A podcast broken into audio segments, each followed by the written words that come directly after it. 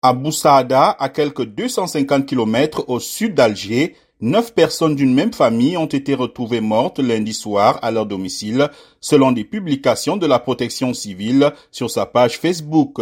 Les victimes sont un couple, leurs cinq enfants et deux proches. De même, à Ain Ullman, dans la préfecture de Sétif, un couple et leurs quatre enfants ont été découverts dans la nuit de lundi à mardi, intoxiqués de la même manière. Les victimes sont décédées après avoir respiré des émanations toxiques provenant de leur appareil de chauffage, a précisé la protection civile.